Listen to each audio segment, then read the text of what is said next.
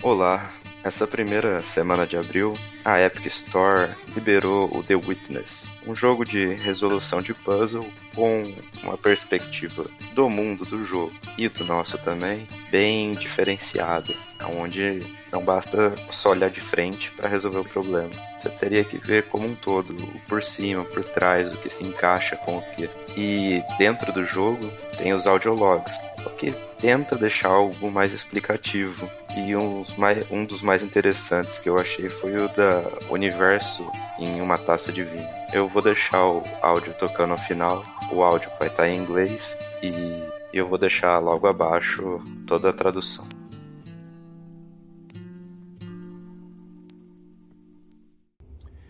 A poet once said, The whole universe is in a glass of wine. We will probably never know in what sense he meant that, for poets do not write to be understood. But it is true that if we look at a glass of wine closely enough, we see the entire universe. There are the things of physics, the twisting liquid which evaporates depending on the wind and weather, the reflections in the glass, and our imagination adds the atoms. The glass is a distillation of the Earth's rocks and in its composition, we see the secrets of the universe's age and the evolution of stars.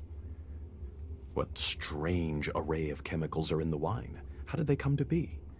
There are the ferments, the enzymes, the substrates, and the products. There in wine is found the great generalization. All life is fermentation. Nobody can discover the chemistry of wine without discovering, as did Louis Pasteur, the cause of much disease.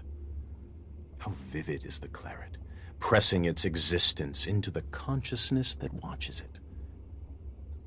If our small minds, for some convenience, divide this glass of wine, this universe, into parts physics, biology, geology, astronomy, psychology, and so on remember that nature does not know it. So let us put it all back together, not forgetting ultimately what it is for.